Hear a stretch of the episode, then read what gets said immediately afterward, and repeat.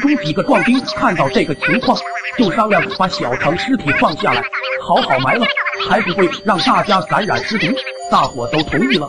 不过白天大家都有活要干，就决定晚上去埋小程的尸体。到了晚上，大伙吃过晚饭，拿着火把要找小程的尸体时，想不到竟然不翼而飞。根据树上断裂的绳子来看，好像是小程自己挣脱的。小程是尸变了，大伙一提到尸变就吓得到处大叫，全村顿时吵翻了天，家家户户定紧门窗，村子里的人都躲入房子中。壮丁们拿着刀、锄头，个个神态紧张。根据村里的老人说，八十年前这个村子也出现过僵尸，有一个牛鼻子老道出手消灭了。小城应该是受到这个尸体感染，才会变成僵尸的。说到这里，大家都后悔没救小城一命，不然就把他烧了以防尸变。当天晚上，大伙找到三更半夜都没发现小程影子，或许不是尸变，我们太紧张了吧？有人怀疑的说道。大家一时也想不出主意，就同意停止搜寻。当大家正想回家休息时，突然听见老李头家有惨叫声，急忙跑去看个究竟。一进门口，就看见老李头的尸体躺在地上，地上的鲜血像几十朵梅花般散着。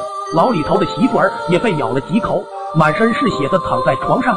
大伙一见到这个惨状，都吓得浑身发抖，手脚发软的怔在原地。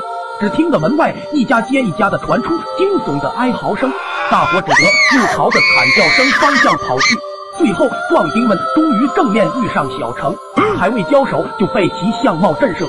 他的眼睛像沾满血浆的玻璃球，黑暗中发出红光，牙齿又尖又利，连着少许血肉。几个壮丁见到这个形象，早丢下武器落荒而逃，而其他有家有室的不得不鼓起勇气跟他一拼。岂知小程力气大的异乎寻常，身上也不知被砍了几刀。不但没事，一个转身，又一个壮丁被插中倒下。这样一来，大伙已是战意，躲的躲，逃的逃，全村死了一大半。而一些躲了起来的生人，闻到其他遇害村人的尸臭，也渐渐不对劲了，一个个昏死过去。这时可说全村都是死人了。几天之后，村中尸体忽的一个个爬了起来，样子就像小城差不多，全村就这样成了僵尸。